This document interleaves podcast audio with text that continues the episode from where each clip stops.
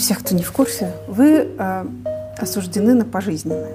Я осужден на пожизненное, и потом еще 6 лет надо добавили. По вашему заказу убивали когда-нибудь людей? Это какой вопрос вообще? О чем вы говорите? Это то, в чем вас обвиняют. Ну, это же меня обвиняет российское следствие, российское Я правосудие. Вам, да, от лица тех людей спрашиваю, кто в это верит. Что, что я... Ну да, могут, наверное, верить. Никогда. Вот никогда. Это не соответствует моим принципам. Один из которых – не убей. А в те времена это вообще нормальная ситуация? Так делалось Что? в нефтяной сфере? Что делалось? Что руководящие э, там, топ-менеджеры могли дать такой указ, чтобы кого-то там убили. Никакой системы, я думаю, до нас не было этого всего. Скорее другое. В те времена бандиты были ближе подпущены к торговле нефтью и нефтепродуктами, и из-за них могли возникать разборки с чиновниками на местах, там, если вот вы имеете в виду типа Петухова, да, там, угу. которого на меня повесили, извините, то в те времена этого было больше, там и побить, и выкрасть, и убить, потому что просто туда были бандиты. Но у нас же принцип с самого начала практически, с банка, да, перв... ну, с 88-89 года у нас принцип был один – работать э, с правоохранительными органами государства и быть для них прозрачными. Было подразделение МВД, созданное по нашей инициативе внутри э, ведомственной охраны, которому была перечислена вся охрана ЮКОСа, личная, объектовые и так далее, все были милиционерами. Вот. И их мнение никто потом не спрашивал про меня. Ни личных охранников, никого. Вот. А, с точки зрения серьезных ситуаций мы могли обращаться совершенно спокойно в ФСБ за поддержкой. Так, так, такая была атмосфера. Такое было время. Мы вполне работали в интересах государства. Вот, у нас была соответствующая поддержка, э, ну не поддержка скорее, а даже договор с э, внешней разведкой, службой внешней разведки. Потому что очень большие существенные объемы э, ресурсов проходят, и возвращаются деньги и так далее. Одобрение некоторых проектов с точки зрения там, э, секретности или интереса государства. Поэтому для системы МВД, ФСБ и СВР мы были люди прозрачные. Вот, мы прекрасно понимали, что люди, их сотрудники есть в наших структурах и даже знали, кто. Нам не нужны были бандиты. А вот Никто на нас руку не подымал. просто список людей, которые, как вы говорите, на вас повесили, он ну, такой внушительный. А вы, это для вас какие-то вообще известные люди? Вы вообще это как-то вот понимали, о, о чем речь-то? Ну, там есть люди, там вы имеете в виду, если вот это Петухов, Рыбин, я этих людей не знаю, конечно. Ни лично, ни про Ну, то есть, когда вы сказали, ага, меня обвиняют, что, кто это вообще? Вот так это было? Не, ну я же знаю, как это сделано. Ну, слушайте, зачем людям рассказывать вот это все?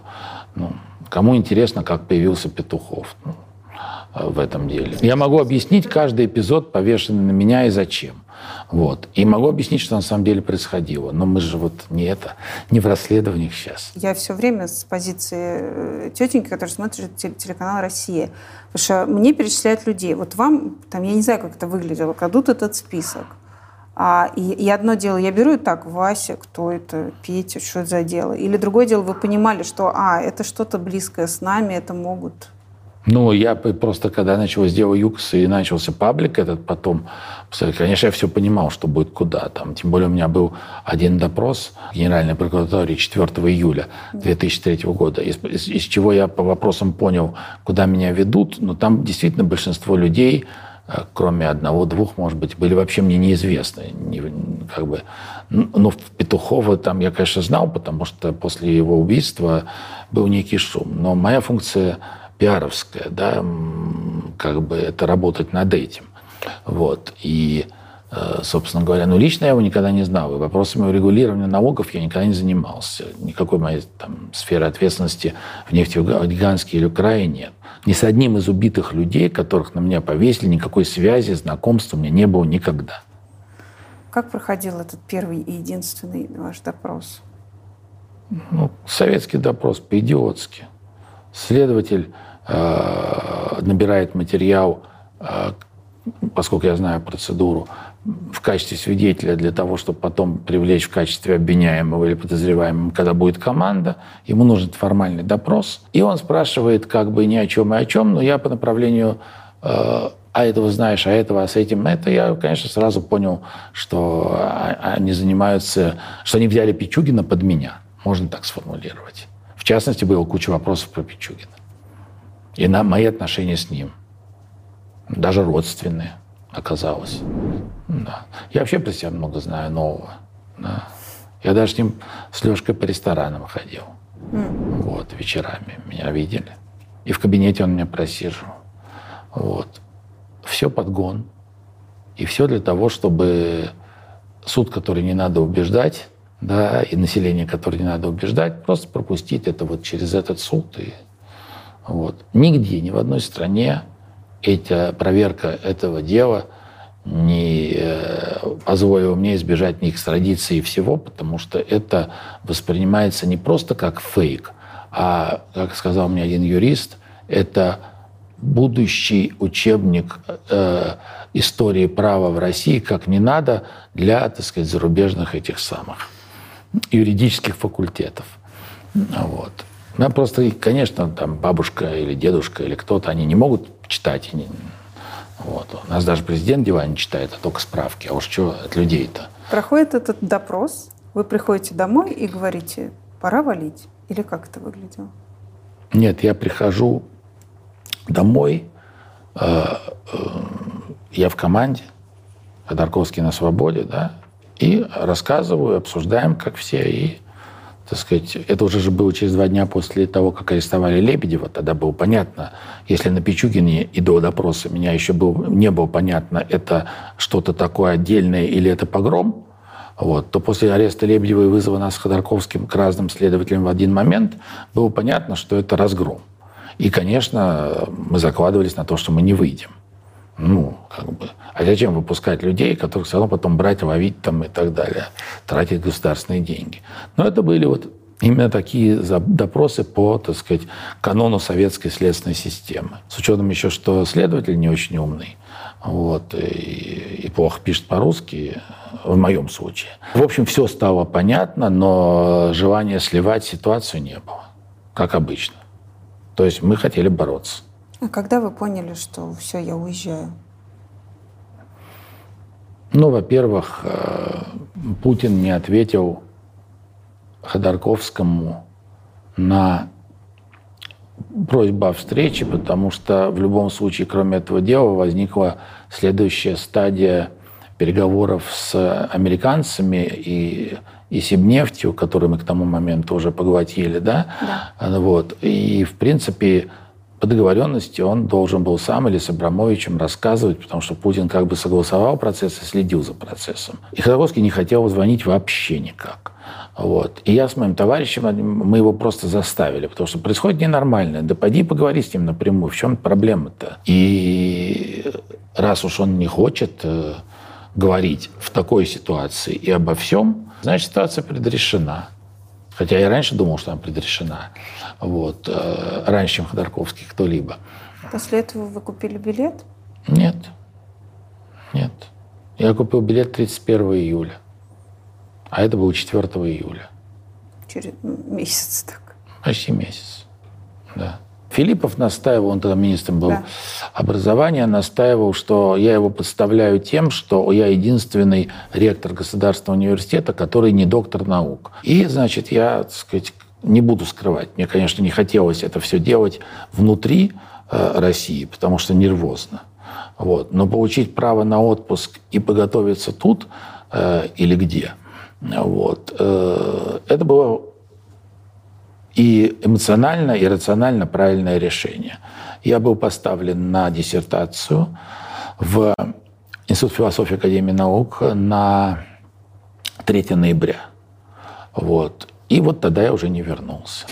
Демонстративное силовое задержание Михаила Ходорковского вчерашним ранним утром в аэропорту Новосибирска стало, в общем, ожидаемой сенсацией. Главу компании, которая ежегодно приносит 5% федерального бюджета в виде налогов, обвиняют в присвоении миллиарда долларов. События развивались стремительно, как будто кто-то именно сегодня решил расставить все точки над «и» в конфликте, который тянется несколько месяцев. Я действительно считаю, что это политический арест. Дело в том, что Ходорковский никакой угрозы для безопасности граждан нашей страны не несет. Он не убийца, не насильник. После того, как э, Михаил Борисовича... Ну да, это был удар, после которого, с одной стороны, я ждал его, я ему все время говорил, что это будет. Потому что тебе дают или уехать, вот, или сесть. А, но, так сказать, он человек-борец, ничего не сделаешь, и упрямый борец. Вот. Он решил до конца, до конца. Вот. Ну, мы здесь с ним об этом говорили незадолго до ареста, когда он ко мне приезжал на день рождения в Израиль. Вот. Но он был упертый, как бы и все не сгибается. Вот. А у вас нет таких же чувств? Не было тогда? Каких?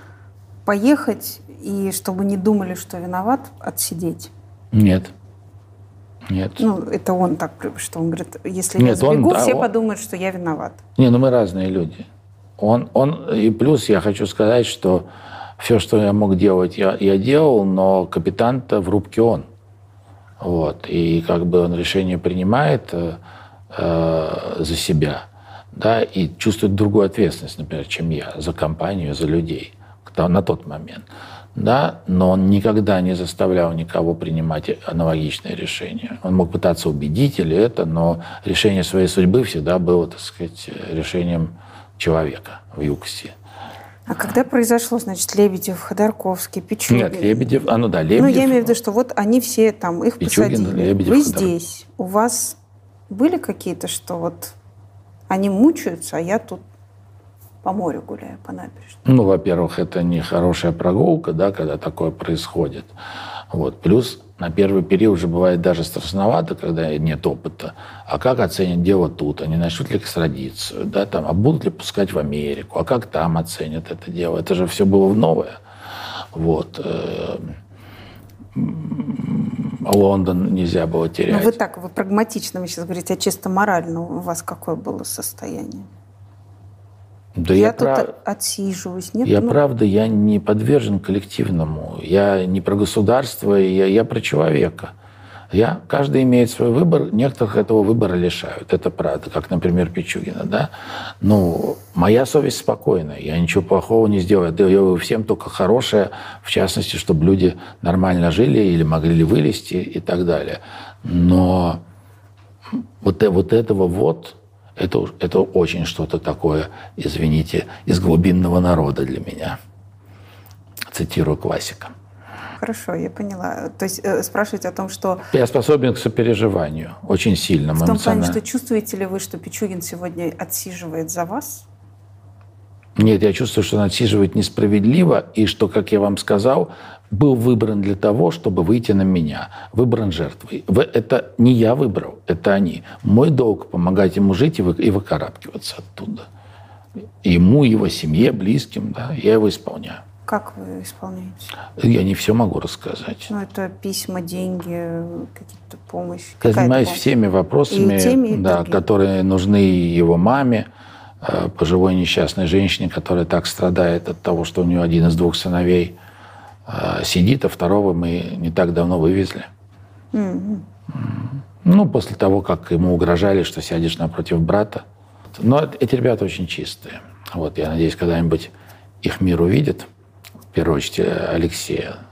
Вот. Когда они сажали бывшего подполковника ФСБ, который продался ЮКСу, работал в службе безопасности, вот, э, в отличие от таких вот честных подполковников, как Владимир Путин, вот, то они же абсолютно были уверены, что корпоративный долг сработать на них, а не на нас. Угу.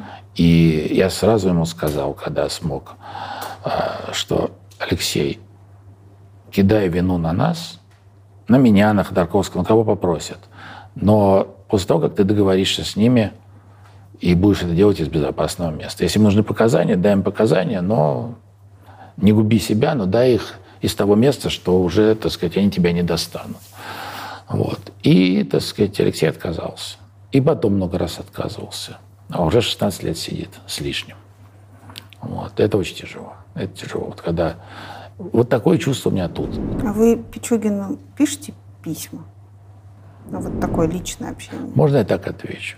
Пичугин получает огромное количество корреспонденции. Огромное. И почти на все отвечает. Хорошо. А, мне... Я просто не хочу раскрывать количество людей, поддерживающих Лешу, и тем более называть кого-то. Но оно действительно огромное.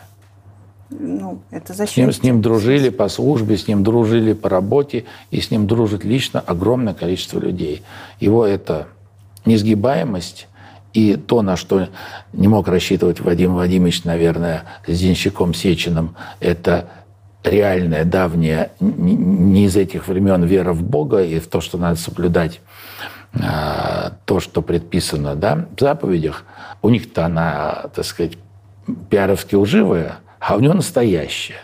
Вот. И как бы, если бы они его изучили, хоть чуть почитали, что он пишет, как, то они поняли, что он неподходящий человек. Потому что вот он вот не может, не, не из-за того, что мы попросили, и Ходорковский его об этом просил дать показания э, для свободы, но просто потому, что он в Бога верит.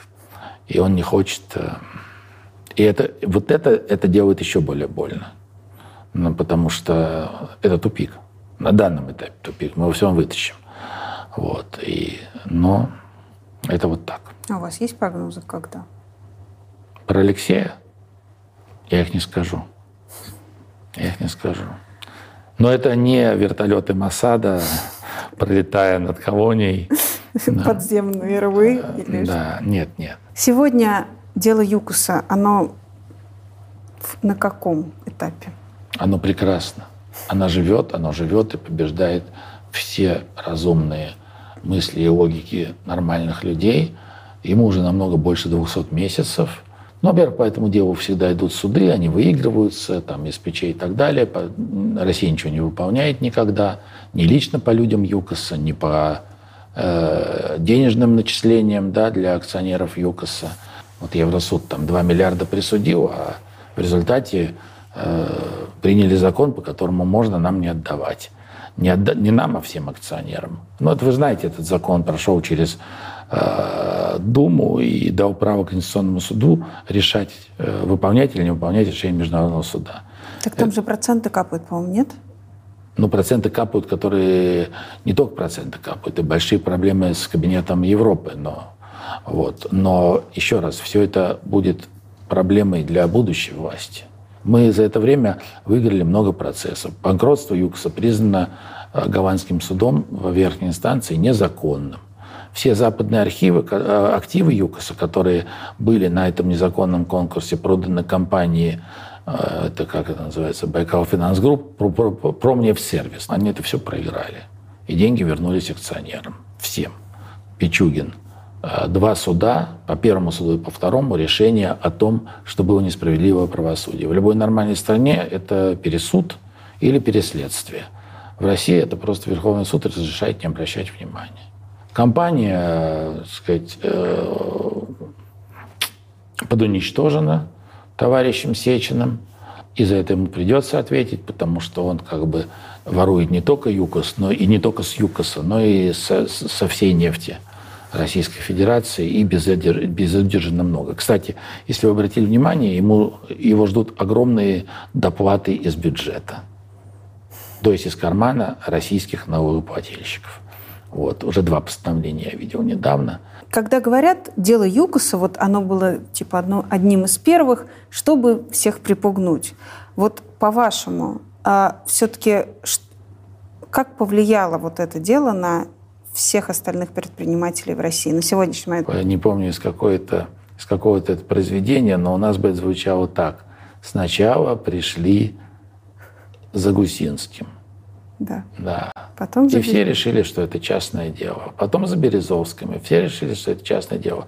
Потом за Юкосом. И многие решили, что это частное дело Ходорковского. И если бы не то, как они вели дело Юкоса, это большое дело, то, может быть, так бы все это. Но, естественно, на этом деле а, Россия потеряла как государство репутацию там значительно снизила, возможно, им и не надо потенциал инвестиций в Российскую Федерацию и так далее, и так далее, сама создала политическое дело и Ходорковского политика.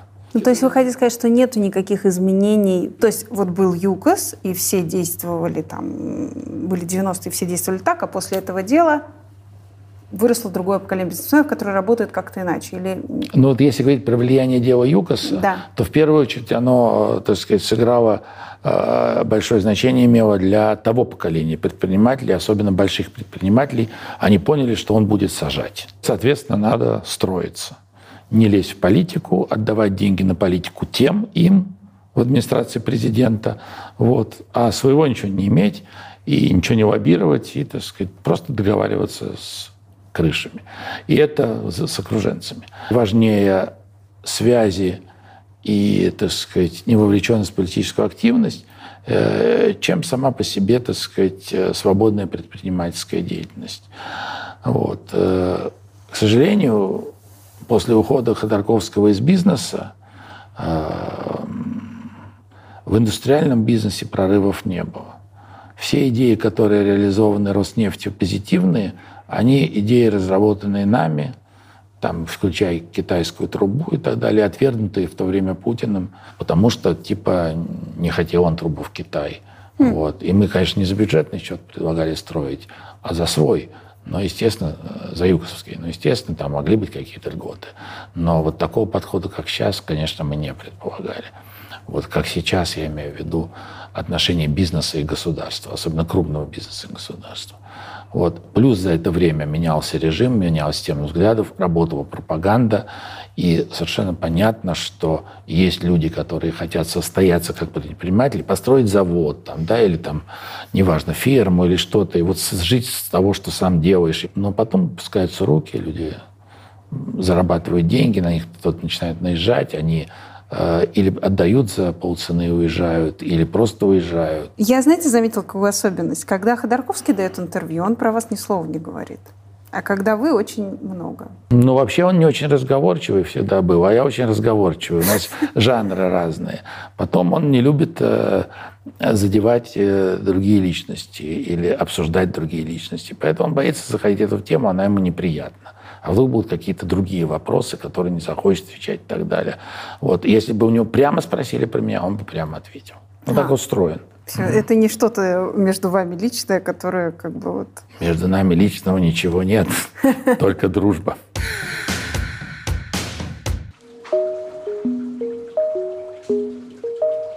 Мне говорят, что нынче пятая алия очень-очень популярна. Вот эта волна людей, уезжающих из России в Израиль. Сейчас вот она идет. Вы mm-hmm. ощущаете ее? Да, ощущаю. Вот а, ну, мы называем это путинская алия. Это единственное, наверное, то хорошее, что дал евреям Путин по-настоящему, это то, что очень увеличилась алия. Вот. Э, и сейчас она большая, не помню сколько, вот в Сахнуте знают точнее, но сейчас мы говорим, по-моему, о десятках тысяч человек в год уже. То есть, Это много.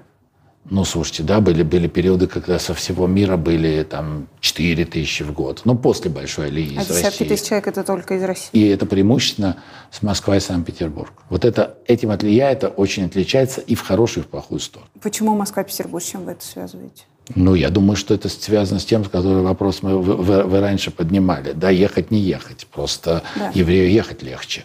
А вот этот вопрос ехать, не ехать в первую очередь возникает в столицах по понятной причине. Да, материальное положение, культурный уровень там, и так далее. Не хочу никого обидеть, но это факт. Угу. Вот. Пока провинциальный бизнесмен переезжает в Москву, московский бизнесмен обосновывается уже на Западе давно. Вот. Такая, такое движение есть. Поэтому это очень специальная алия, э, которая связана не с самосознанием еврейским в основном, а связана с нежеланием жить в России или иметь на всякий случай другое гражданство, вот, естественно, внутренним несогласием с тем, что там происходит, и свободу перемещения еще. Вы остаетесь гражданином России? Ну, а куда же я денусь? Вам нельзя отказаться от гражданства? Нет, что... я могу, конечно, написать отказ от гражданства, но его не будет. Мне во всем отказывают. Мне отказали в налоговой справке много раз, даже после решения суда и даже после того, как э, вмешались эти самые приставы. Все равно э, дама, начальник инспекции там на Арбате сказала, мне сказали не отдавать. Можете со мной делать, что хотите, штрафовать, там, вязать, но я не отдам. И ни разу мне не дали Это мое конституционное право, между прочим. Выписаться из квартиры, которая никому не нужна, я в ней никогда не жил, но я там был прописан, но участковому тоже было сказано не выписывать. Вот, так что прав у меня никаких. А, обязанность предстать перед э, судом, наверное, осталась перед Россией, вот, но перед путинской. Вот. И я себя, конечно, российским гражданином больше не ощущаю. И извините, потому что, ну, а что у меня общего? Мои паспорта все давно закончились. Угу. Когда я уезжал, их было много, был служебный, был дипломатический и два обычных. А теперь, по, в смысле, по годам они закончились, вам надо было новые получать, да? Ну, или продлевать, или получать. Я не знаю, как это делается. Но мне все равно не продлят, не какая разница. Вы смотрели новости российские когда-нибудь в последнее время? Я честно скажу, а, новости новостям рознь. Все, что более или менее я считаю независимым и неангажированным или малоангажированным, я стараюсь смотреть даже в течение дня. Смотреть, читать, слушать, ну, что успеваю.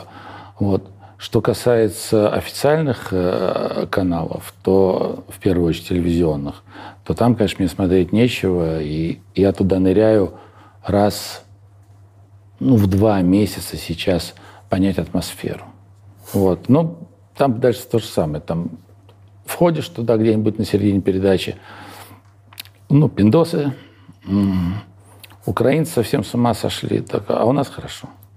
Вот. И ухожу с, с гордостью, понимая, что я все знаю. А зачем вам это нужно? Зачем вы до сих пор живете новостями российскими? Нет, это некорректный вопрос. Я не живу российскими новостями. Российская часть, часть меня и очень большая, потому что я родился в Москве, учился в Москве, работал в Москве, уехал из Москвы навсегда в 44-м, в 44 года. Я не из тех людей, которые готов себе задавить это, потому что это часть моего «я», ну или по-английски «identity». И она очень важная часть. Ну вот объясните мне, человек, который уезжал только из города в город, но внутри одной страны. Что это такое, когда ты уезжаешь, ты отказываешься от этого, а вы действительно отказались, вы не, ну как бы вы сегодня говорите, что я не хочу назад в Россию, и вы все равно продолжаете этим интересоваться. Что это за чувство такое? Первая причина, вот я повторю, я живу в основном на русском языке, я читаю в основном по-русски. У меня русскоязычные, скажем так, друзья в Москве, в Петербурге, везде. Я с ними общаюсь, во всяком случае, с, тем, с теми, кто решается со мной общаться. Потому что в России есть э, уже уверенность такая, как, как и в Беларуси, что КГБ слушает все и видит все. Вторая причина, связанная с ЮКОСом, а, я не могу как бы жить нормально, полноценной жизнью, пока находится под арестом по заключению Алексея Пичугин. Как мне с этим жить? Новость из России, которая вас порадовала в последнее время. Я вам честно скажу, это политическое. Мне, меня порадовало то, что все-таки есть люди в Москве, я говорю про москвичей, которых больше знаю, которые стали говорить о том, что они не хотят, чтобы им навязывали депутатов Мосгордумы. Они хотят их выбирать сами. Я, в отличие, считаю это позитивной новостью. Я не смотрю на, на это со стороны там, э, митинговщины, арестов там, и, и так далее. Мне гораздо более важен общий фон. Угу. Э, я по-прежнему считаю, в отличие от Ленина, что все решает интеллигенция в стране. И чем больше интеллигенция будет понимать и выражать то, что она понимает о происходящем внутри, тем быстрее закончится этот режим. А вы думаете, есть будущее у этих э, митингов и этих протестов? Ну, это, это уже нечто детальное, вот, а, локальное. Если вы говорите вот о, о всей этой концепции, то тут вопрос очень простой. А, ребята сольют это или продолжат? Если прицепляться, как они все в последнее время, только к выборам разным, включая незначительные, там, типа муниципальных, да, то, конечно, ничего не будет. А если все-таки пытаться перевести это на идеологические рельсы, вспомнить слова демократия, свобода, права личности, да, независимая юстиция, медиа свободные, просто количество сознательных граждан должно расти. И тогда какой-то шанс есть, э, сказать, выпереть эту власть, скажем так, легитимным путем. Как вы думаете, почему на протяжении очень многих лет нашей стране, нашему народу, ну, как бы демократия вообще не нужна, получается? Ну, а как э, этот народ, не пожив в демократии, должен знать, что это лучше? 90-е годы а им разрекламировали как худший период, связанный с демократией, либерализмом по-русски. Вот, э, как самые лучшие, худшие времена, там, страшные и так далее. А потом пришел Путин и восстановил порядок. И, и когда порядок в стране хорошо, а когда беспорядок плохо. Вот. Теперь вернемся к реалии. Всегда, когда в стране была слабая власть и был беспорядок, всегда жили лучше. Даже дедушка Ленин в свое время сообразил, что эксперименты с военным коммунизмом надо остановить и ввести таки НЭП. Угу. И все повторение этого пути после гражданской войны вот до НЭПа, после конца НЭПа, который закрыл Сталин, а, оно началось с того же и кончилось реальным военным коммунизмом и коллективизацией, то есть уничтожением того, на чем Россия стояла, да, вот, э, в жестком режиме. И все это, все было кончено. Все, все было, какая демократия, какие ощущения? Ощущения кончились тогда, когда российский крестьянин потерял право частной собственности. Угу. Да? Он, он стал как бы рабом государства, но чтобы сделать его уже совсем рабом, его довели до коллективизации. Тем не менее, период НЭПа был вполне расцветный. Период оттепели был неплохой. Там не менялась идеология, но был такой понятный всплеск после сталинизма, и он много чего дал, и в ощущение свободы. Последний всплеск, назовем Горбачевской, Ельцинской, делали те люди, которые были, ну, шестидесятники мы их называем, которые были молодые, активные участники протеста в хрущевские, хрущевские времена. Угу. Вот.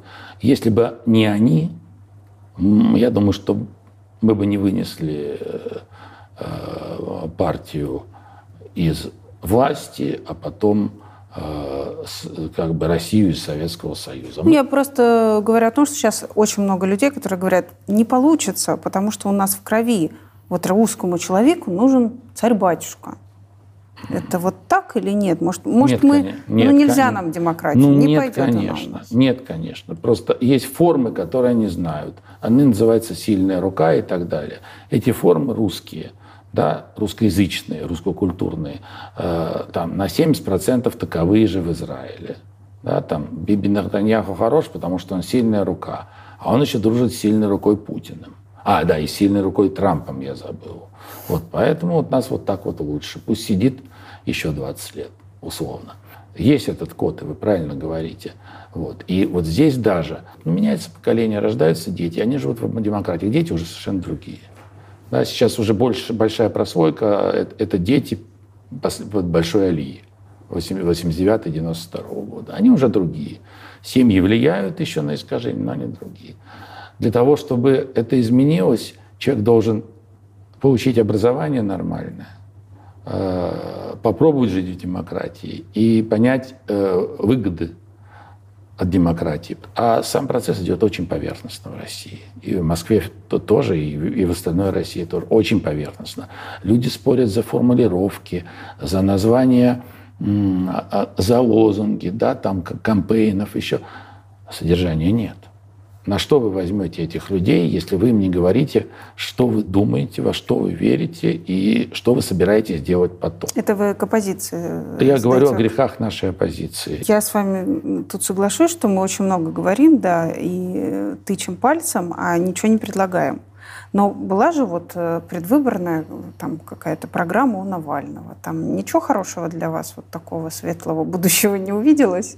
Ну, хоть какая-то программа предвыборная, да. Но, смотрите, я не хочу Алексея критиковать, он лидер оппозиции, и слава богу, что он есть, но он не убедил меня и людей моего круга, что у него есть э, определенные ценности – Э, больше, чем э, желание скинуть режим и взять власть самому.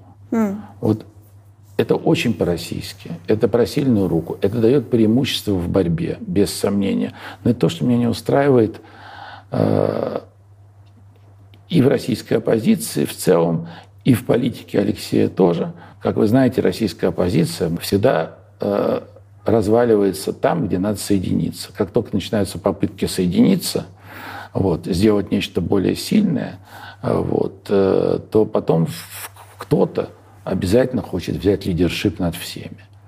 И это тоже последствия э, нашей российской ментальности и понимания политикам, что с этой ментальностью он ближе к населению. А это вредно, потому что население надо просвещать и рассказывать ему, что существует, кроме самодержавия, диктатуры, хунты, или как сейчас сложившаяся, так сказать, чекистско-бандитская мафия. Существует нормальная форма правления. А про какие моменты вы говорите, что демократии надо было бы объединиться, да не, не срослось? Вы про что? Ну, я знаю много, но вот лично я участвовал в одном, это, я считаю, критическом для нас всех, критичном тогда, это, это выборы в Думу в 2003 году, когда было абсолютно понятно, что по отдельности не проходят, не проходит ни Немцов с ну, СПС, как да. хочешь назови,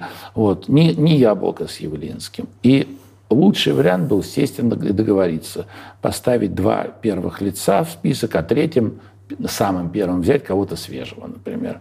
Да? И они имели свои 10-15%, и страна была в другой.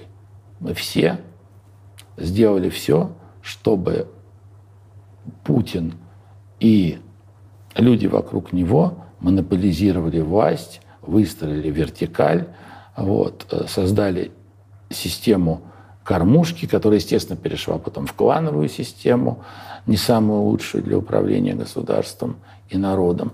Э, вот. Но Каждый раз мы сдавали позиции. Единственное, что тут претензии только к Явлинскому. Это не первый случай с ним был, и не последний. Это он уперся, в смысле? Он, в смысле, согласился в конце многих переговоров, а когда надо было подписывать уже бумаги, он отказался. Но он это делает всегда. Я думаю, что он приходит просто в администрацию и продает вот сейчас или сделаю, или не сделаю. Вот. И остается, так сказать, яблоком отдельным. Но мы потеряли хоть какую-то надежду на демократию именно в тот период времени, вот в тех переговорах. Не на... то, что на демократию, а на сопротивление тоталитаризму. Просто на всем постсоветском пространстве так или иначе сидят диктаторы сегодня. Ну, Зеленский пока себя еще ну, не проявил, давай, да, но Укра... да. может проявить, посмотрим. Да. А, может, действительно у нас, я не знаю, надо, как в той легенде, да, притче про Моисея, вот как бы, чтобы умерло последнее поколение, которое помнит Советский Союз? Ну, во-первых, давайте назовем все республики бывшего СССР отдельными странами. Будет легче жить.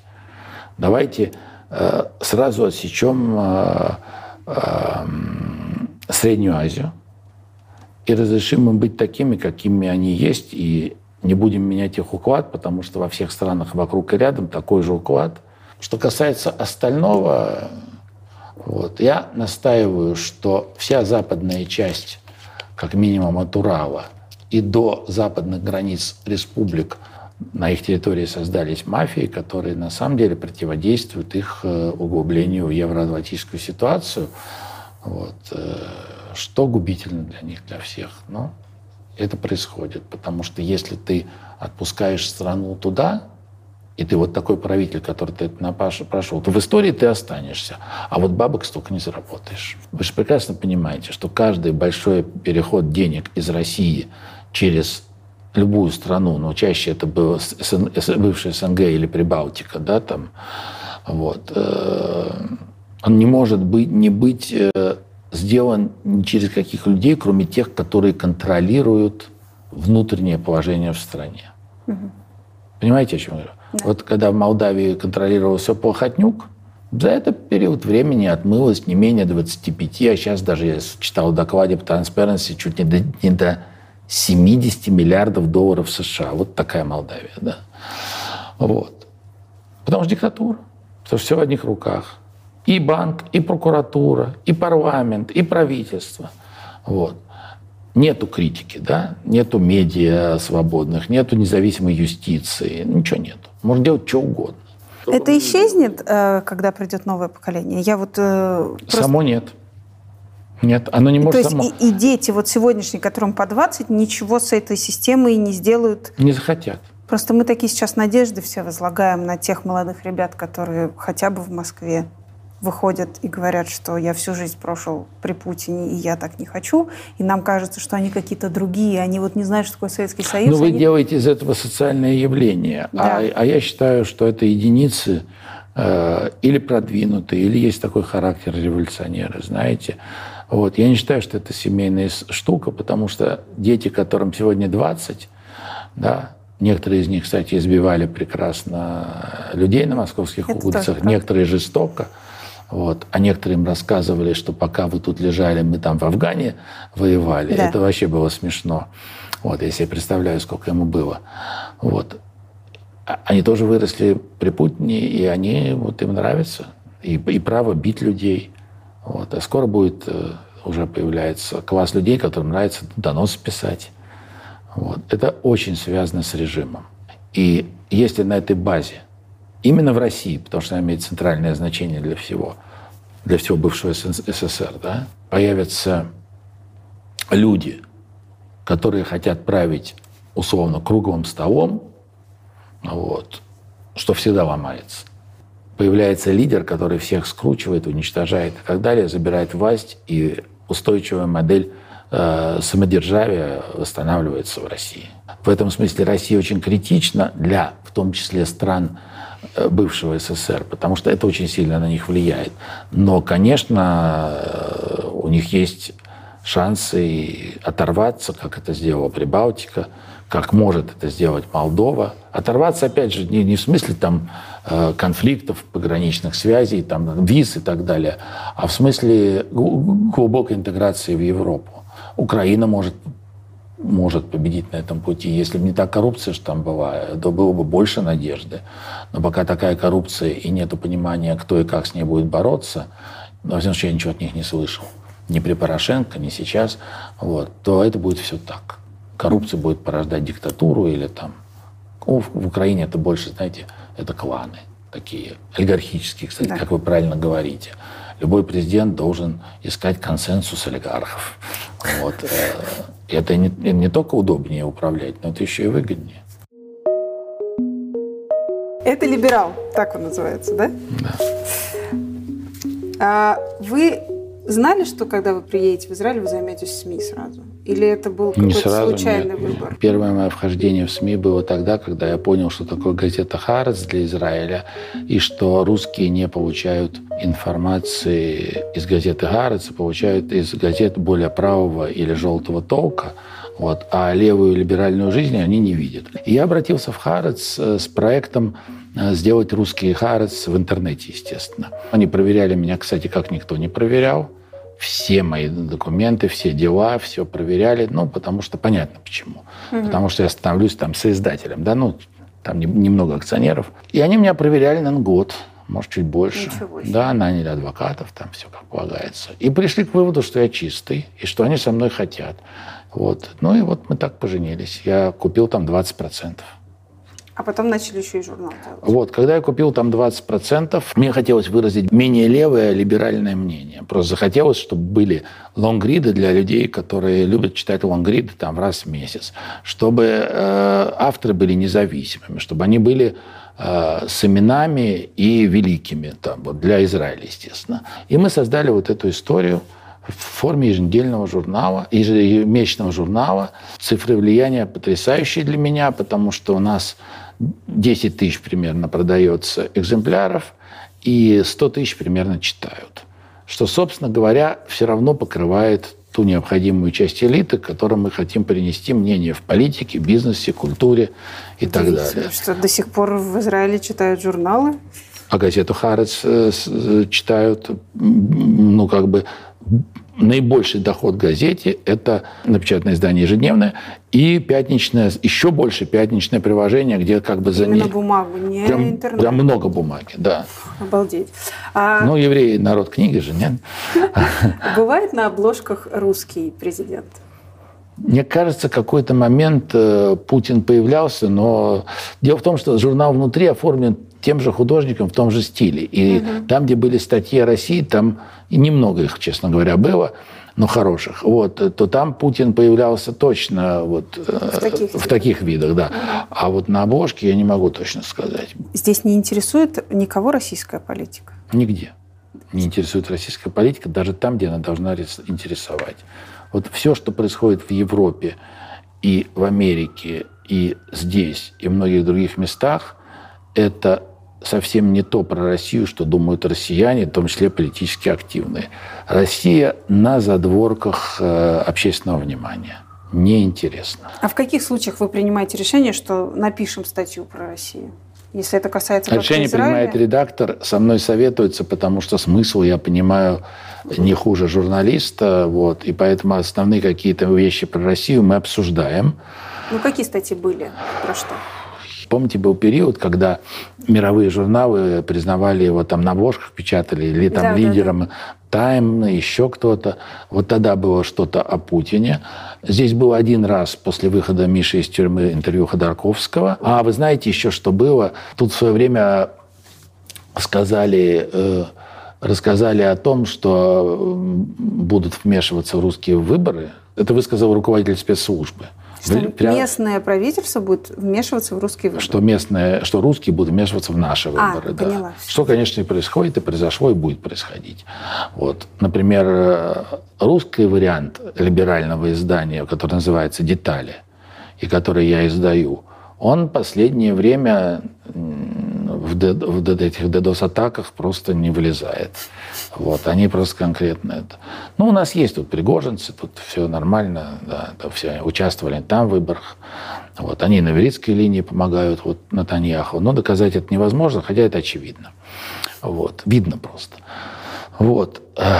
И вы про это писали, была статья, да? И мы писали, само исследование делали – часть исследования делал я сам, по все вмешательства России, э, э, России во все выборы, которые были. Выборы, референдумы и так далее. Но я с этим материалом занимался долго, и он вышел тоже лонгридом с фактами, с линками там. Вот вы заявляете, что вы не хотите возвращаться в Россию. А у вас как бы почему такое чувство? Ну просто все, кто уезжает, тот же Чичеваркин до последнего говорил, Акунин, там, Ходорковский, они все говорят о том, что вот у меня есть образ прекрасной России будущего, и вот туда я, наверное, вернусь. А вы так прям отрезаете. Ну, я просто считаю, что прекрасная Россия будущего а, даже в случае самых быстрых решений с этим режимом, она будет строиться еще очень долго и проходить не через прекрасную Россию будущего, вот, а, и, и что такое э, решать вопросы с, с менталитетом российским, особенно коррупция там, ну и угу. так далее, да, а, уважение к закону. Вот. Это годы, годы и годы. Я просто не считаю... На ваш век не хватит? Ну нет, я не хочу в этом участвовать. Mm. То есть я там, готов помогать всячески, живя не там. Я могу туда приезжать, конечно, но жить я там не хочу.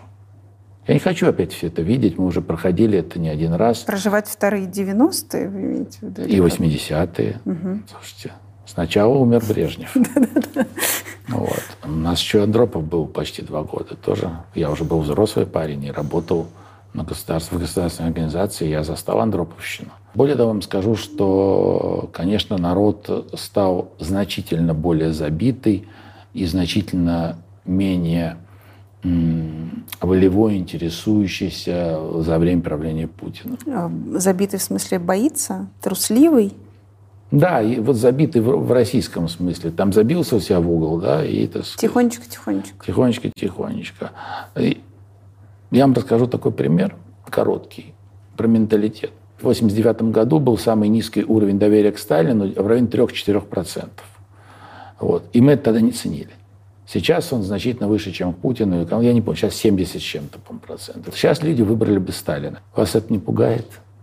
Меня да. очень. Вот. Меня тем более, потому что Сталин – это наше все. Он уничтожал вот я сейчас говорю про себя, свою семью, да, своих, свое окружение. Он уничтожал нас по национальному поводу, вопросу, да. и почти уничтожил, если бы, слава богу, не смог, если бы не 53 год. И вот доголосовать сейчас или доверять ему, это уму непостижимо. Я же честно поверил, что э, в 93-м после вот того путча коммунистического, и, и дальше в 96-м закрепился Ельцин, я точно поверил, что обратной дороги нет. Я уже жил в презумпции, что мы будем идти в демократию все время, потому что все удавалось, все получалось, все росло, да. Доверие на Западе к нам росло, да, контакты, инвестиции, там. А тут еще нефть стала расти после э, падения в 97-м, 98-м, 99-м, просто стало хорошо. И на этой волне пришел Путин и придумал отмазку устойчивое развитие. Это когда нефть растет, ну газ, соответственно, да. растет, денег идет много, казна это общак, но можно народу чего-то отщипнуть. А сейчас очень трудно, потому что сейчас чем больше отщипнешь народу, тем меньше возьмут свои. Поэтому сейчас режим такой. Воровство своего окружения на всех уровнях, кланов, покрывается уровнем жизни населения. Все деньги берутся оттуда. Пенсионный фонд, да, возможные социальные выплаты и так далее и тому подобное. Люди живут беднее, даже без учета инфляции рубля. Ну, реальной инфляции, угу. да. Не, вот. А вот цена на нефть, вот как вы увидели, она даже не, не падает больше, она стоит на очень хорошем уровне. Но размах воровства такой, что народу все равно достается все меньше и меньше. Кстати, мой прогноз. Даже если нефть вырастет до 200, э, качество жизни в России изменится только в Москве, в Питере, может, чуть в Екатеринбурге. А, а так не дойдет ни до кого. Все заберут по пути. Вам не кажется, что как бы, ну, все равно это было чем-то похожим, когда в 90-е пилили страну и несколько олигархов, и сейчас семья Путина, которая также... Это неправильная картинка. Смотрите, очень трудно как бы сопротивляться с мнением госпропаганды, выстроенным по угу. поводу 90-х, но это было время равных возможностей. И стать олигархом мог каждый. Вот. Э, это вопрос таланта, работоспособности и так далее. В тот момент, в те времена, не было никакого, никакой привилегии ни у кого стать олигархом или не стать им. Когда мы пришли к 96 году, я хочу вам напомнить, да, было немного частников больших, и еще было достаточно много предприятий государственных, красных директоров и так далее. К чему я это говорю? А, даже после 96 года все эти нелюбимые олигархи, среди которых а, были мы с Ходорковским, распилили вот, в соответствии с государственным а, мнением э, и законом вот такую часть экономики России. Вот такую часть. А сделали из этого, ну, прям вот так вот звучит, процентов 90, наверное, было в наших руках. Но это же не так. Это же не так. И, понимаете, «Газпром» никто не трогал. Нефть подербанили, но нефть – это в притоке валюты, это важный, но все равно это от экономики, если боюсь ошибиться, я плохо с цифрами, ну, 10-15 процентов. Вот. И то, что нефть разошлась в основном э, в частные руки, всем только стало лучше. Люди стали богаче, но и, и, и рабочие, и регионы стали жить лучше. С того момента, правда, они это почувствовали, когда начала расти на нефть. Потому что цена на нефть, потому что до 97-8 года включительно цена на нефть не, не покрывала затрат, издержек. Но в чем принципиальное отличие вас от нынешней вот, верхушки власти? Во-первых, вы неправильно понимаете верхушку власти, извините, что это скажу, Давайте. Э, как и многие российские думающие граждане. Во-первых, основной капитал остался в руках э, бывших, как вы говорите, олигархов, а отнюдь не вот у этих, э, как бы их назвать, Шариковых из Питера бизнесменов средней руки с бандитским, так сказать, менталитетом, ну или, как говорят, авторитетных бизнесменов, которые строили его там так, в Питере своем и вокруг, также строили и в Москве, и также по всей стране. Вот. Как бы они ни пыжились, э, они никогда не догонят тех людей, которые все-таки делали бизнес по-настоящему. Потому что был дух предпринимательства. Сейчас дух как это, грабительство. Источником всего является сначала доступ к трону и кусок бюджетного ресурса. Вот. Поэтому есть та группа, я ее обычно называю семейной, потому что которые не семейные, тех э, выкинули да. и рассчитались с ними, как полагается, особенно mm-hmm. с нами. Вот. А те, которые остались, все эти ребята прекрасно ужились, ничего у них, никаких проблем с этой властью нет, они просто в шоколаде. Вы мне не объясняете, как вот э, домохозяйки Баба Мани, которая сидит на диване, для нее что эти украли, что те? Что у этих был дух предпринимательства, у этих дух грабительства, вот для меня, э, ну, как бы, разница небольшая. Я вам говорю очевидные вещи. Да? Источником нашего заработка был не бюджет. За первый год... Э, Экономия пенсионного фонда э, после реформы э, там, составила миллиард рублей. Следующая строчка. Э, Ротенберги получили проект строительства дороги в Сочи на миллиард, на миллиард ну не рублей, наверное, долларов. То есть, извини, надо долларов, что ли. Ну, в общем, эквивалентная цифра. Я плохо в цифрах. Я это читаю одно за другим. Вот, вот это вот воровство. Именно грабить население сверху, сделав из бюджета общак но это никак не сравнить с 90-ми. Mm. Вот то, что мы получили от государства и в чем нас обвиняют, да, что мы очень дешево купили государственные ресурсы, но мы получили развалину с долгами и так далее. И сделали из нее нечто. Вот. Но никаких бюджетных средств мы не получали дальше. Никаких субсидий, как Дерипаска, там на газ или что-то. Мы дальше шли своей жизнью. Вот мы получили компанию, она лежала, а потом еще кризис – пережили, потеряли банк, стала расти нефть, выровнялись в первый же год, прибыли, от, рассчитались по долгам банками на ТЭП со всеми. Э, как нас можно сравнить с нынешними? Только с точки зрения домохозяйки. Все богатые воры. Но это и так в России известно, что в России деньги можно только своровать. Ну, что теперь делать? Так люди считают. У них денег нет.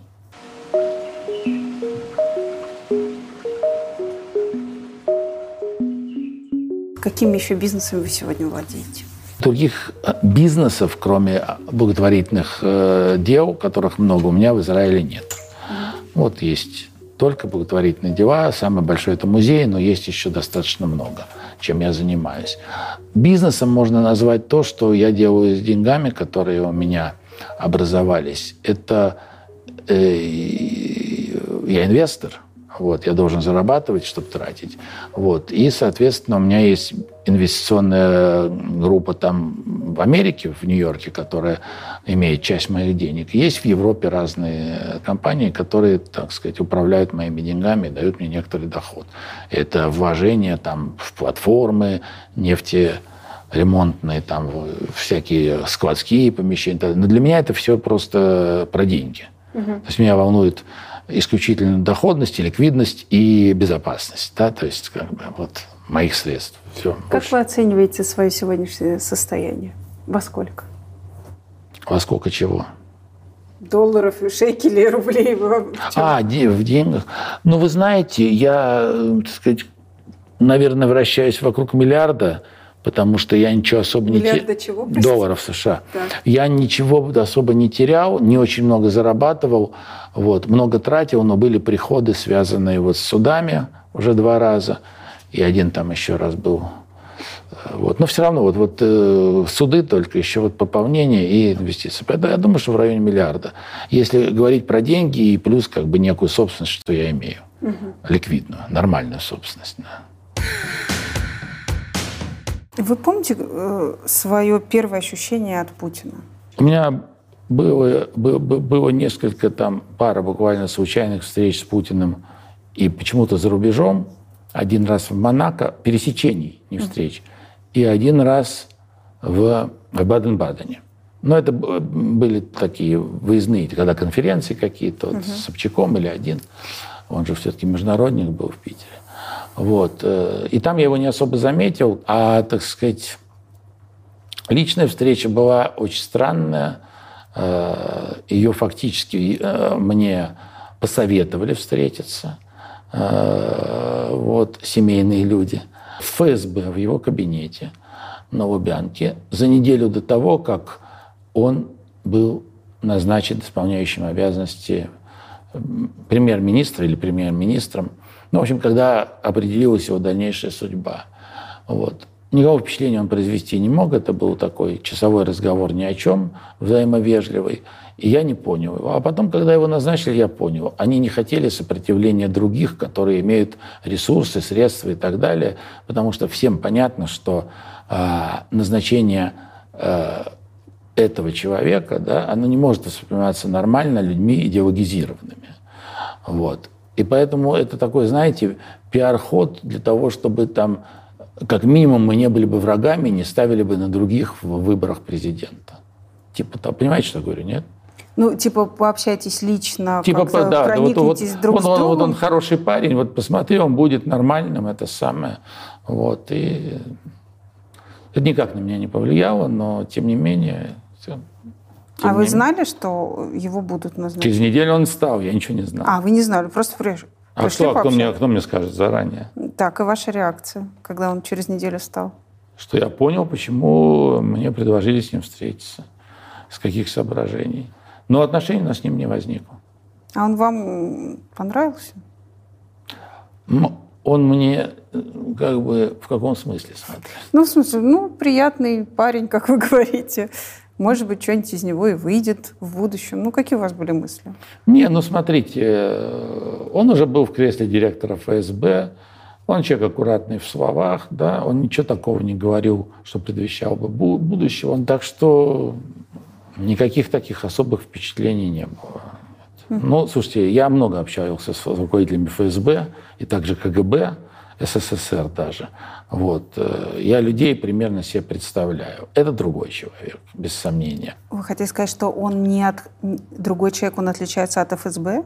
Нет, он отличается от тех руководителей ФСБ и КГБ, с кем я общался больше, э, и я понимал про каждого все, что понимала, и достаточно прямое общение всегда было, естественно, социальное. Он не вписывается в образ карьерного КГБшника, который снизу доверху вырос в этой системе, да, много чего набрался. Он же обтек, он, э, как бы меж пальцев протекает. Он, он очень соответствует моменту. У него нет идеологии, у него нет э, э, целей, кроме одной. Вы, наверное, знаете, какой. Удержаться у власти. Теперь особенно. Вот. Э, он не способен к реформам. Я же интересующийся человек. я в свое время интересовался, почему нету питерских руководящих кадров на федеральных руководящих постах в Москве. А, например, Романов, который по очереди должен был быть там, после Брежнева, да, он вообще не рассматривался, потому что он питерский. Вот почему, например, министр внутренних дел не мог быть питерским, а был Щелоков там, да? Ну, я же говорю о директоре КГБ. Ну, почему? Вот. И я нашел объяснение. Э, Питер – это очень специальное место. А фактически это некий аппендикс. Некий аппендикс, у которого со всех сторон Запад, и вот, вот тут Россия, достаточно далеко, даже от Москвы. Вот. Бывшая столица а, с травмой. Так вот, что я для себя открыл. Что питерские люди вообще в связи с многими-многими э, вещами, как бы ситуацией, историей, они, они, они по-другому себя ведут. Они, они гораздо более сплоченные. Они клановые. Дирек, там, начальник ФСБ и бандит могут выйти условно с женами в ресторан.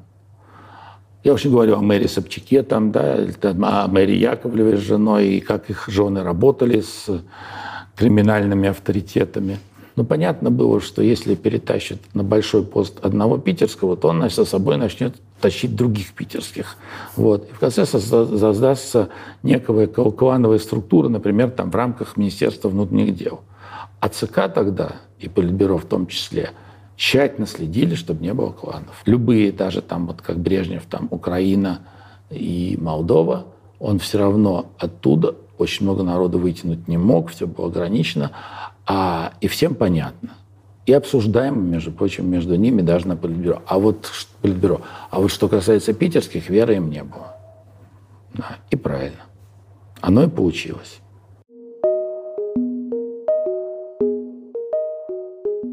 А кто для них Путин, если они о нем говорят? Для разных по-разному. Ну, обычно говорят, ой, он диктатор, или ой, он страшный, его здесь боится нет, весь мир, нет, как здесь у нас люди, риторика. Да, вот если мы о, о людях, уехавших еще из СССР там и рядом, они чеки, чекистом называют, но они не понимают там, во что это превратилось. Называют чекистом в основном, да. И вообще для многих людей назначение тогда подполковника ФСБ э, де-факто президентом, да, э, вызвало намного больше шокового вот, э, неприятия, чем, например, у меня. Mm. Я вот хочу напомнить про одного журналиста старого, Андрея Пиантковского, который в день того, как Путина привел Ельцин за ручку, там, да, да. он написал, что это будет. И, к сожалению, он был прав. И до сих пор прав, но просто Сейчас он не живет в России. Он написал именно с этой точки зрения, с точки зрения чекиста? Да, что именно гибисты, что будет, и какая ошибка, и так далее. И дальше он все же преследовал Путина. Просто вот э, было время Че, когда уже нельзя было больше. И надо было уехать, к сожалению. Вы как-то на себе чувствуете ответственность за то, что вот это вот ваше поколение людей толкнули Путина на пост президента? Нет, я чувствую более персональную ответственность. Это люди, которые могли дойти до э, любого кабинета в Кремле или в Белом угу. доме, вот, и которые не удосужились э, понять, что даже если тебя туда сильно не пускают, особенно к кадровым решениям, даже к советам, и делают все сами, ну, по-семейному, угу вот, то нельзя было им давать эту волю, надо было быть в жесткой оппозиции такому поведению, а значит и государству, потому что семья и была тогда правящей структурой, никакого Ельцина, конечно, давно не было. По моим наблюдениям, э, Ельцин не просыпался с 93 года и до своего ухода. А с 96 года, после того, как истерика проигрыша прошла, Юмашев, э, Дьяченко, Абрамович, Швидлер, Волошин, там это Сурков потом. Это была власть, это был президент, которого они подменили. Вот. И, соответственно, были соответствующие решения и так далее. Но, смотрите, это было отчасти конституционно, потому что э, Юмашев потом был главой администрации, это законный орден, ор, орган. Но, с другой стороны, понимаете, когда люди месяцами не видят президента, а видят только какие-то ролики, снимки, когда президент не может выступить публично или по телевидению, каждое его выступление э, происходит с похмелья, и это видно. Понятно, что он не работал. Но, Но вы же его поддерживали в 96-м? Вы же сделали так, чтобы он выиграл эти выборы? Это одна из претензий к себе. Я считаю, что мы совершили ошибку, хотя я был один из инициаторов этой ошибки. А почему вы вообще инициировали это? Вы же понимали, что человек болен, стар, нет? Вы понимаете, что выбор был он или Зюганов? Вот поэтому. Угу. Только поэтому. Если бы поставил на его место, можно было э, поддержать э, демократического разумного человека, а тогда люди были такие, вот, и, и, и, и, и выиграть, поддерживали бы, наверное, того человека. Но в той конструкции, э, в которой я бы голосовал за Лебедя, ну, собственно, я, по-моему, за него и голосовал, у Лебедя никаких шансов прорваться через, э, через семейную систему координат не было. Угу. То есть его, с ним договорились, ему дали пост Совета Безопасности, когда он начал действовать, как полагается действовать, с учетом Чеченской войны и так далее, его отставили. Вот. На этом карьера Лебедя кончилась, хотя без него э, Ельцина в 1996 году могло и не случиться. Это был один из важнейших факторов – Э, поддержки Ельцина, это второй кандидат, который на втором туре отдает ему голоса. Что. Лебедь и сделал. Возвращаясь к Путину, это та же ответственность, что мы ошиблись? Или... Ну, вы меня вернули в 96-й, а там, после 96-го года, э, нас информировали о чем-то, о чем-то с нами разговаривали – выслушивали наши просьбы, но кадровой политики не советовались, не подпускали вообще. Ну, то есть, наверное, кого-то подпускали. Я там совершенно уверен, что Фридман, Авен там все знали, потому что много их кадров пришло при Путине в госорганы. Ходорковский не хотел заниматься как бы политикой в этом смысле, да, ну, то есть фактически, так сказать, э, сидеть подолгу в Кремле и не мог, он хотел бизнесом заниматься. Я готов был заниматься, но он меня ограничивал, потому что, ну, как бы распределение ролей, там вроде вполне демократические ребята, ну, они отвечают за политику. А мы давай делать бизнес и лоббировать интересы своего бизнеса, где, где, везде, где можем, продвигать свой бизнес и в своем бизнесе продвигать людей, которые этому бизнесу со, как бы содействуют в плюс. Ну, вот и все. А вина моя только в одном. Надо было просто идти в оппозицию в том плане, вот верхнюю, в элитную mm-hmm. позицию, называть вещи своими именами и ломать их конструкции передавать их паблику и так далее. Мог ли это сделать? Мог. Не стал, не стал. Виню себя, виню себя. А что это за чувство? Я прям не знаю, что такое, когда ты понимаешь, что ты мог повлиять на историю целой страны и не сделал это? А, это чувство близкое к,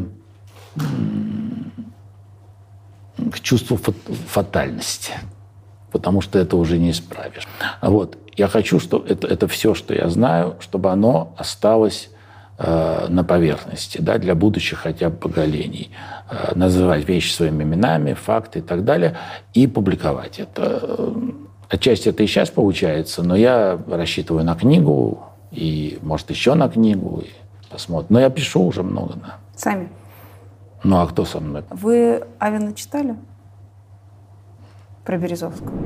Вы знаете, мне прислали ссылку на одну главу, где он э, с другим негодяем Шефлером, есть такой водочный король Шефлер, не знамо с чего обсуждают меня и Пичугина, вот, как будто хотят показания написать дополнительные.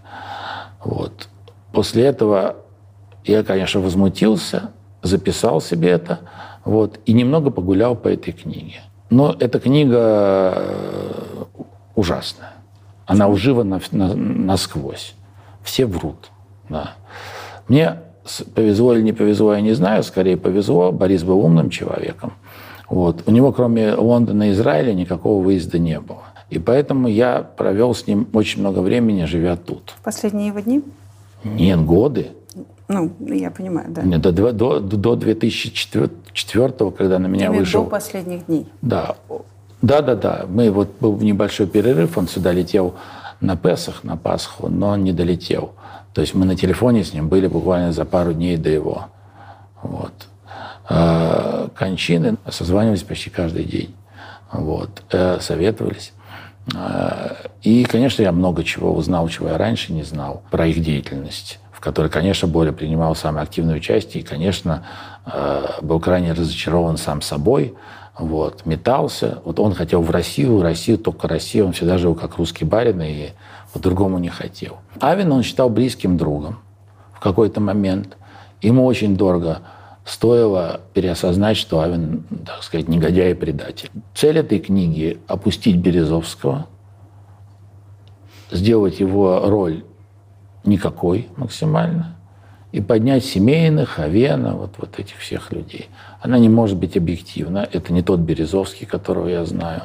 А уж там про меня я говорю, что где я могу отвечать, там чистая ложь. А как вам кажется, почему никто из того времени, из бизнесменов 90-х до сих пор не готов говорить правду? Почему вот они сочиняют или себя превозносят? Ну вот касательно этой книги было очень много вот таких споров.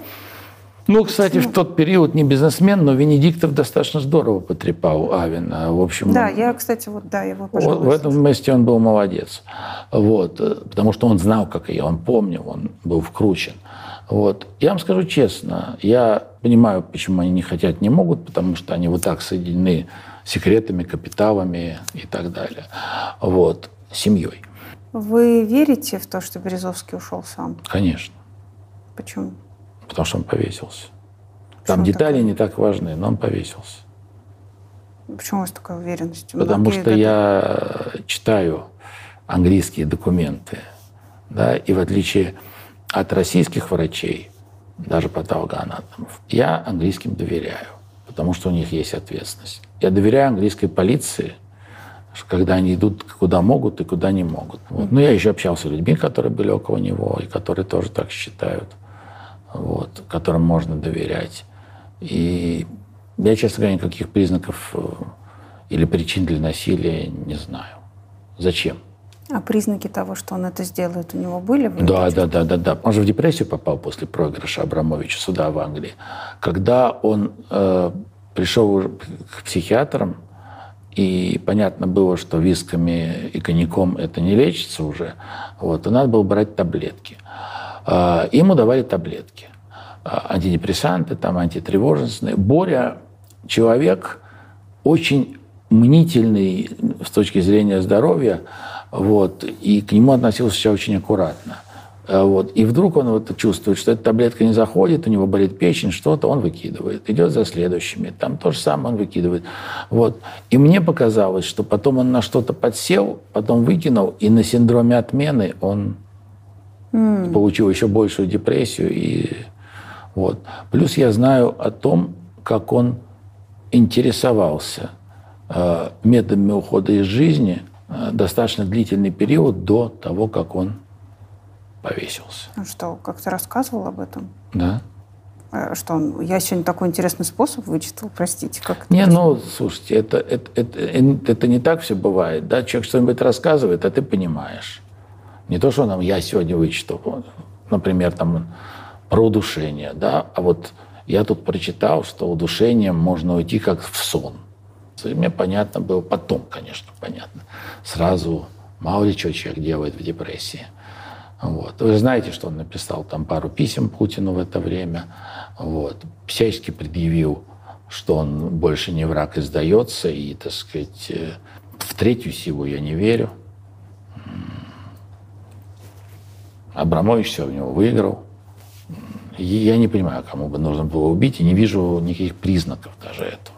И вот если вернуться к книге, да, вот безнравственность Авена проявляется хотя бы в том, что он не думает, что у Бори есть близкие остались там, да? Но он берет у них интервью там. У кого? Ну, у жен.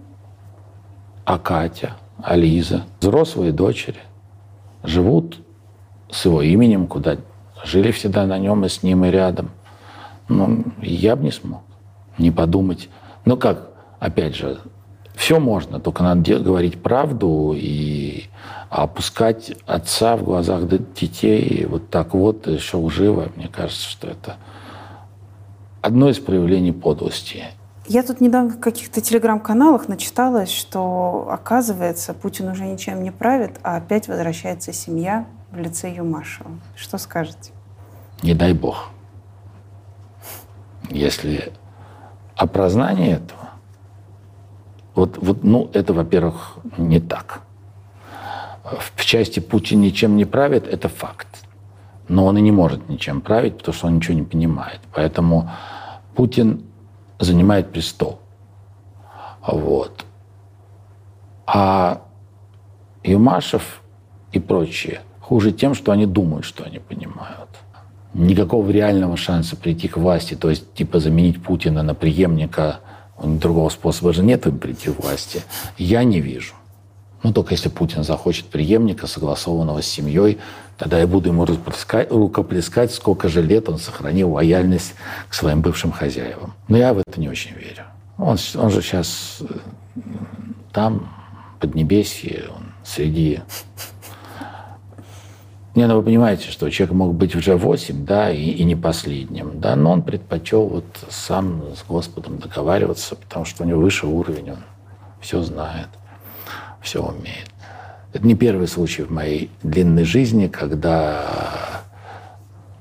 чиновники, политики ну, становятся рабами каких-то своих э, нарциссических или мании величия или чего, ну, не обладая, естественно, никакими для этого качествами и свойствами, и деградируют вот в сторону э, того, что сейчас вот представляет собой Путин. Один из примеров, там, Юрий Михайлович Лужков, угу. который пришел потрясающим директором отличной конторы, которая называлась «Химавтоматика». Прямо вот, если говорить в нынешних терминах, это вот самый-самый хай-тек и стартап – по тем временам. И был хорошим, умным, известным. И вот в мэрии он начал путь к росту, а потом падению. Когда стал мэром, и дальше путь к падению. Вот. И превратился в человека, который изобретал все. Лечение от рака, там, пчелиные ульи, там, еще мало чего. Ну, наслушались в свое время. Угу. Вот. Ну, вот Владимир Владимирович просто менее энергичный и любопытный, но интеллектуально содержательно он примерно сейчас там же. Кстати, проблема с Юрием Михайловичем была такая, что он вовремя не ушел. Вот. Если бы он просидел два срока даже, там, ну, 8 лет максимум, сколько можно мэру, мэру давать быть мэром, то, конечно, он, он бы, наверное, остался нормальным человеком. Но власть развращает. Если Путин сидит на троне, то кто правит, по-вашему? А, это обычная мафиозная структура, когда вот э, тот человек, который как бы себя позиционирует как глава всех, всех, всех кланов, всей группировки, на самом деле является человеком, которого можно было бы назвать в криминальном смысле типа арбитром или судьей. Потому что там приносит этот проект, приносит этот проект, он выбирает, кого в этот раз поддержать. Вот. Но чтобы он что-то придумал, чтобы он что-то инициировал, чтобы он что-то не одобрил, а, а почему я думаю, что он ничего не понимает? Потому что исходит из, из президентства и правительства э, такая глупость очевидная, много-много глупостей очевидной. И абсолютно, конечно, воровские постановления там, вот, и там по Ротенбергам, по Ростеху, например. Э, просто, просто ну, как бы, вот, люди воруют. Поскольку мы точно знаем, что про это дело Путин все хорошо понимает, то я надеюсь, он ставит, одобряет то или иное то с позиции э, не только выгоды, там, скажем, для этого клана, но и для себя. Вот. Не для страны. Это много раз доказано, страна здесь ни при чем. Если можно на чем-то забрать больше, то они заберут больше, даже если это плохо или хуже для людей. А у вас есть ответ, что лично принадлежит Путину? Вот этому там Роснефть, этому телеканал, все понятно. А общак. А... Это очень много денег. Оценки за рубежом денег. Они легальные пока деньги. А, самый маленький полтора триллиона долларов. Деньги, находящиеся в доверенных руках или под доверенным контролем. А самому Путину, скорее всего, не принадлежит ничто лично. Нет, он бедный президент, чиновник. Это он сказал, что он этот, на галерах, раб на галерах, вот я вспомнил. Вот какие откуда у него деньги. Я задам сейчас вопрос от бедного населения России. А куда столько? Что с ним потом делать? Я задам вопрос вам от небедного населения России. Я не имею ответа на этот вопрос. Ответ на этот вопрос, скорее всего, лежит в том месте, э, которое называется там, мозг, душа, я не знаю, потребности. Угу. Вот. Если потребности исключительно материальные, а как бы духовных потребностей нет, то, в принципе, там больше денег, больше счастья. Для Путина деньги имеют операционное значение. Он этим, этими деньгами многие процессы за рубежом как бы финансирует. Mm. Такие на ослабление врага mm-hmm. в Европе, в Америке и так далее. Много процессов финансирует, много денег. Много кого коррумпировали. Вот, уже. Так что с ним понятно, да, там он делает то, что должна была делать в свое время служба внешней разведки, там, ну или второе главное первое главное управление. Вот, как бы, и, но за маленькие бюджеты. Вот. А у него теперь вот такие бюджеты.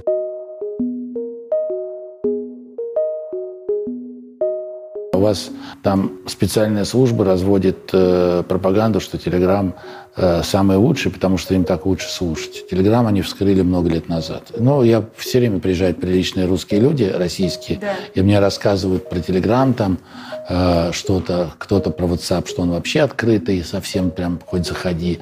Но это, это все незнание предмета. И что вот, э, а говоришь, а как сигнал? А сигналом я не пользуюсь. Телеграмма плюс-минус зеленый чат – вот. Секретный чат, плюс-минус там, и если уничтожать потом быстро.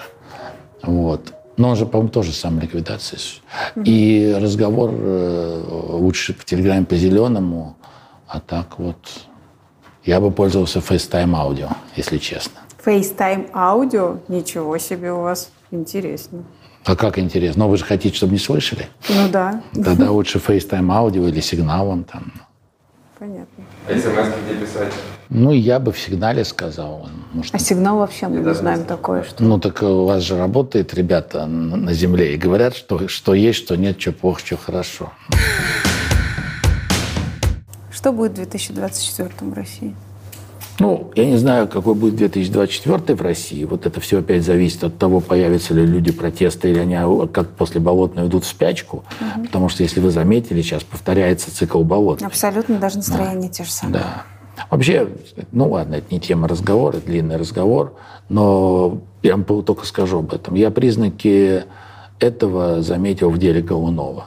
Да, мне, мне показалось, что это вот э, как бы одна из сторон э, инициирует протест. Я имею в виду кремлевская сторона. Специально инициировали? Да, я думаю, да. Я думаю, что они последние вещи сделали специально. Не знаю, довольны они сейчас, нет. Потому что они хотели выявить и, и, и, и как бы изолировать, и кого-то посадить сейчас на этом примере, потому что им в 2020 год надо строить новую Россию. Ну, то есть к новой Думе готовиться, партии делать расклад новый, да, после вот этих остаревших. Они вполне могут принять решение э, ввести оппозиционную партию, но, естественно, разрешенную и, так сказать, системной оппозиции и так далее. Им нужно спокойное время э, в абсолютной власти. Почему сейчас не выявить? Ведь все выглядит так, что всех выявляют, выявляют, э, жестко наказывают, вот, приходят в дом, уходят. Вот. Просто для того, чтобы не расчистить все поляны. То есть вы хотите сказать, что они специально так наглядно подкинули эти наркотики, чтобы потом все это заметили? Вы про это? Я просто считаю, что это дело э, я никого не обвиняю, тем, тем более Голунова, но я считаю, что просто это, это спецоперация, и как развернуть протест, добиться успеха, свернуть протест. Это было потрясающе для меня. Потрясающе негативное наблюдение. Потому что тот протест должен был закончиться решением о пересмотре задним числом всех дел по наркотикам. Это правда. Да. Их всех послали вот так. И все остановилось. 2024 год, по вашему мнению. Значит, я вот говорю, что надо понять, что будет до 21 до выборов Думы. Это определит 24 год во многом. Потому что есть шанс, что все-таки протест будет нарастать, в том числе и уличный, от сейчас и до думских выборов 2021 года. А, Там я не хочу сделать прогнозы, какие размеры митингов, в какое время, по каким поводам. Но если оппозиция выдержит вот этот период как митинговый, как протестный, как доращивание, э, причем я сторонник наращивать э, объемы через разрешенные митинги, ну вот, и через темы, которые реально трогают москвичей, э, то если вот этого не будет, оно захлебнется, э, к сожалению, может случиться так, что и 21 и 24 год прогнозируемы. То есть все останется на своих местах. Еще раз меняем Конституцию, опять у власти остаемся или как? Но Ходорковский же подкинул идею Путина. Мне кажется, за него цепились. Парламентская республика, премьер главный. А, Два-три изменения в Конституции, э, конституционных законов э, много не надо при управляемой Думе.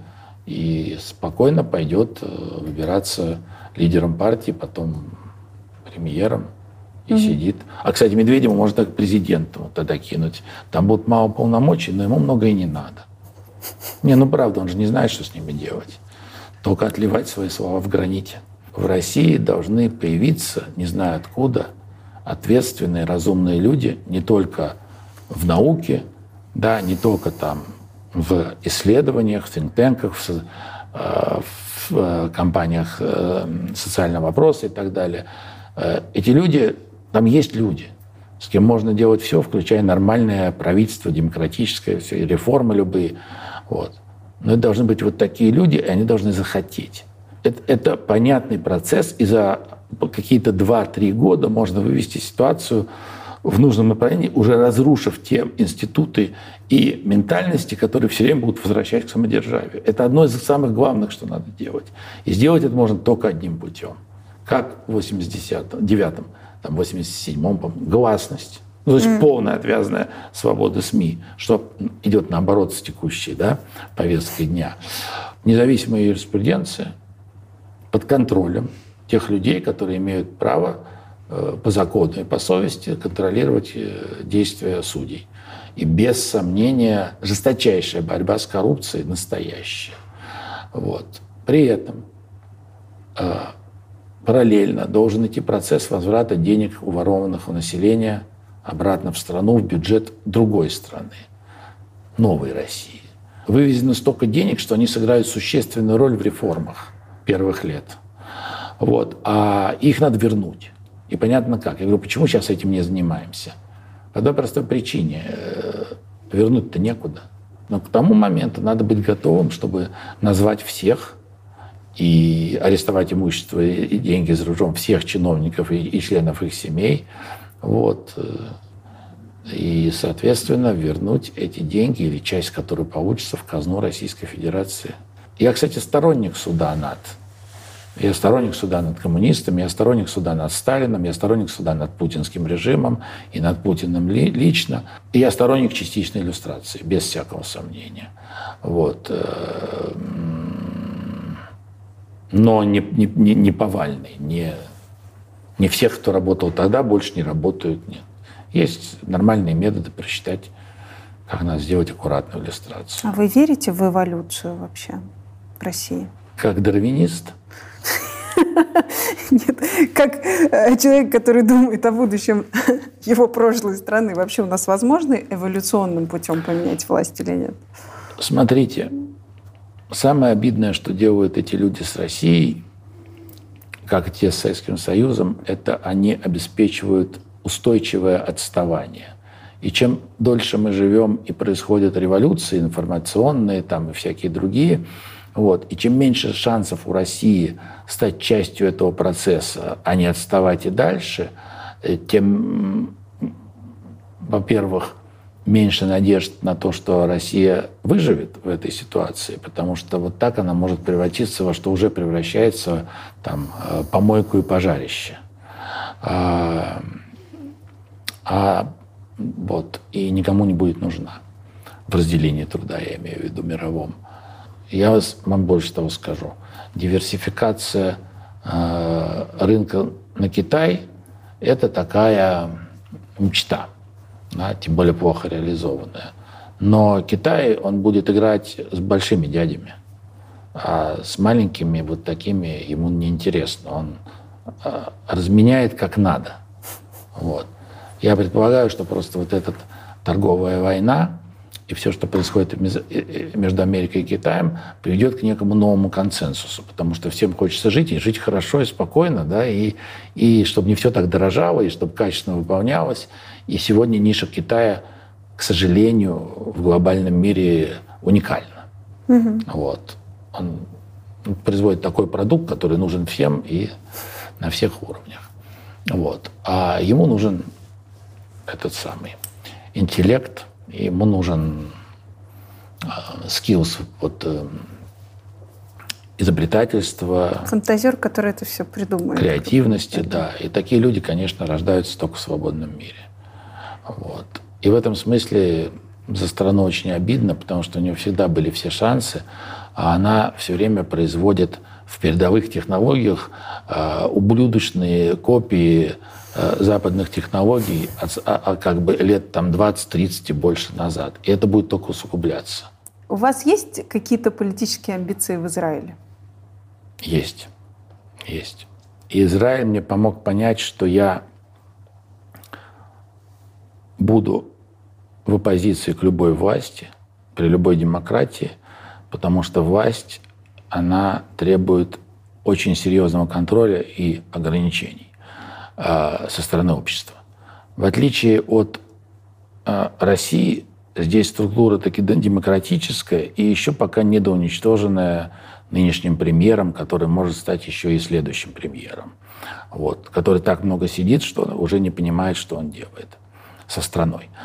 Я не верю больше э, ни одному лидеру, ни одной партии, ни одной коалиции э, в том, что они новые другие, когда они придут, они придут, вот, что они будут э, восстанавливать институты демократии, э, восстанавливать нарушения в, об, в области свободы медиа.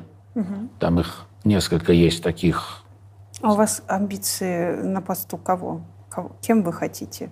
У меня амбиции издатель, общественный деятель. А так влиять на политику? Не да. в смысле пойти в Кнессет, я про это. Зачем? Да меня взять э, спикер Кнессета. Я про это тоже хотела уже. Уже вот достаточно семьи-то в Кнессете. Я мало что понимаю в израильской политике, но когда мы продюсировали эту командировку и, и выбирали героев, и нам говорили, что так вот же, будущий президент Израиля, про вашего зятя.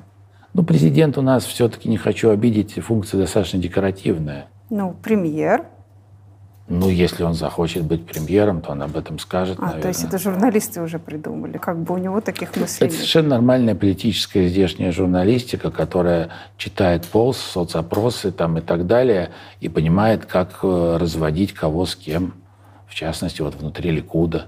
Я могу сказать, что этот человек гениально управляется с Кнессетом, где сидят люди из разных партий, разных взглядов. Вот. Я знаю, что он это может и делает это профессионально красиво, я как бы хлопаю в ладоши ему. Вот. А что, как он будет президентом или премьер, это я не знаю. А ваши интересы не смогут противо... и интересы его в будущем противоречить друг другу? Ваша вот эта его позиция к власти, свободная пресса? Ну, слушайте, мы же семья не в мафиозном плане. А, а, а семья... Дело в том, что а, Эдельштейн – это человек, который правый, но убежденный либерал. И я думаю, что здесь прошлое в России, да, там такое еврейское и с посадкой э, на несколько лет э, сыграло роль. У него, у него очень четко все с принципами и понятиями, поэтому, конечно, буду критиковать. Не сам, так журналисты и так далее, но, но надеюсь, он мало даст оснований к этому, во-первых вот, потому что он приличный парень. Я совершенно убежден после того, что случилось во всем мире с демократией и свободой, что занимать надо радикально либеральные позиции и оставаться самим собой. В России, в Израиле, в Америке, везде. Вот. И нет закрытых зон. А других противоречий нет вообще никаких. Вот. Мы все соблюдаем закон. И контроль в Израиле, это таки да, контроль. Спасибо большое. Спасибо вам.